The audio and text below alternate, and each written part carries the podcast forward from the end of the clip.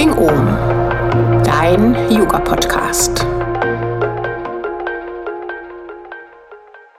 Herzlich willkommen zu Flowing Om, deinem Yoga-Podcast. Eine Möglichkeit, um Yoga und Ayurveda mit Freude und Tiefe in deinem Leben zu begrüßen. Melanie Hölstin ist Wildkräuter- und Heilpflanzenexpertin und hat dieses Jahr die Flowing Om Yoga Ausbildung Stufe 1 mit Erfolg abgeschlossen.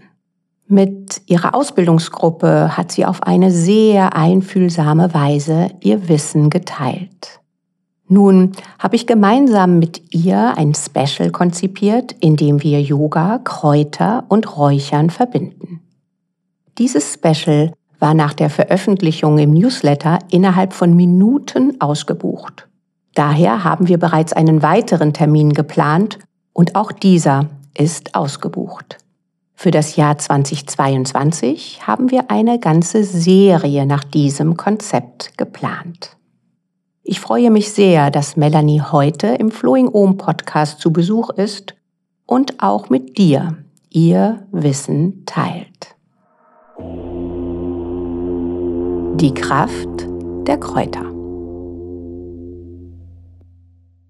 Jetzt freue ich mich auf ein spannendes Gespräch mit Melanie. Melanie, ich freue mich sehr, dass du da bist. Deinen Yoga-Weg kenne ich sehr gut, denn nach der Stufe 1, die du jetzt mit Erfolg abgeschlossen hast, hast du dich entschieden, auch die Stufe 2 im Flowing Om zu besuchen und damit dein Yoga-Wissen nochmal zu erweitern. Wie bist du denn zu den Kräutern gekommen?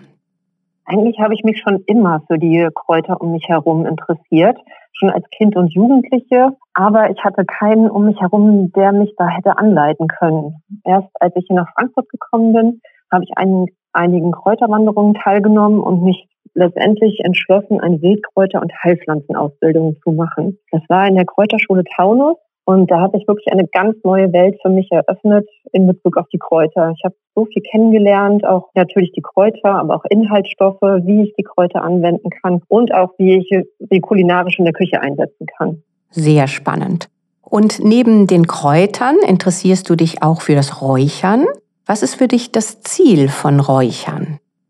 Wenn man sich mit Pflanzen beschäftigt, dann sucht man eigentlich immer nach einer Möglichkeit, die Pflanzen auch weiter in seinen Alltag mit zu integrieren. Also sei es als Tee oder, wie ich schon angesprochen habe, in der Küche oder als Tinktur und da räuchert man auch gerne mal Pflanzen. Beim Räuchern geben sich die Pflanzen uns nochmal ganz anders preis. Und auch während ich räuchere, das ist wie eine kleine Meditation, denn man konzentriert sich ganz auf seine Nase und genießt einfach den Duft der Pflanze und spürt in sich rein, was sich dort vielleicht auch tut in dem Moment. Ich kann auch mit Räuchern meine Konzentration stärken oder meinen Fokus schärfen. Es gibt wirklich ganz viele unterschiedliche Möglichkeiten, das Räuchern für sich selber oder für sein Umfeld auch einzusetzen. Du gibst im Flowing Ohm ein Seminar über Kräuter und Räuchern. Was ist dir in diesem Seminar wichtig? Ich liebe die Kräuter und ich hoffe, dass mein Enthusiasmus in dem Kurs ein wenig auf die Teilnehmer auch überspringt und dass sie vielleicht bei ihrem nächsten Spaziergang in Feld oder Wald das ein oder andere Kraut wiedererkennen. Vielleicht ist da auch jemand bei, der spürt, dass er sein Wissen in dieser Richtung erweitern möchte. Das wäre so mein größter Wunsch dabei. Also, dass dein Enthusiasmus ansteckend ist, das durfte ich schon erleben und äh, deshalb bin ich mir ganz sicher, dass das auch in unserem gemeinsamen Special so sein wird. Du bietest dein Wissen im Rahmen eines Yogakurses an. Was verbindet Yoga und Kräuter? Bei beiden ist die eigene Achtsamkeit auf jeden Fall sehr gefragt. Sowohl beim Yoga spüre ich, was mir gut tut oder auch wie ich mich vor einer Stunde gefühlt habe und nach einer Stunde. Und auch mit Kräutern muss ich mich selber beobachten, was mir gut tut. Es gibt vielleicht auch ein Kraut, was mir unsympathisch ist. Und auch das muss ich wissen und anerkennen. Also eigentlich Yoga und Kräuter finde ich passen sehr gut zusammen und beides bringt mich dazu, ähm, sich mehr mit mir selber zu beschäftigen. Und in deinem Vortrag bei deiner Yoga-Ausbildung habe ich auch so diese Verbindung von uns selbst zur Natur, die Wertschätzung der Natur sehr berührend erfahren. Was kannst du als Tipp jemand geben, der sich gerne mit Kräutern und Räuchern beschäftigen möchte? Es gibt ganz tolle Bücher, die mir dabei helfen, die Pflanzen zu kategorisieren oder zu erkennen. Und auch die Apps, die es heute gibt, sind wirklich ganz fantastisch.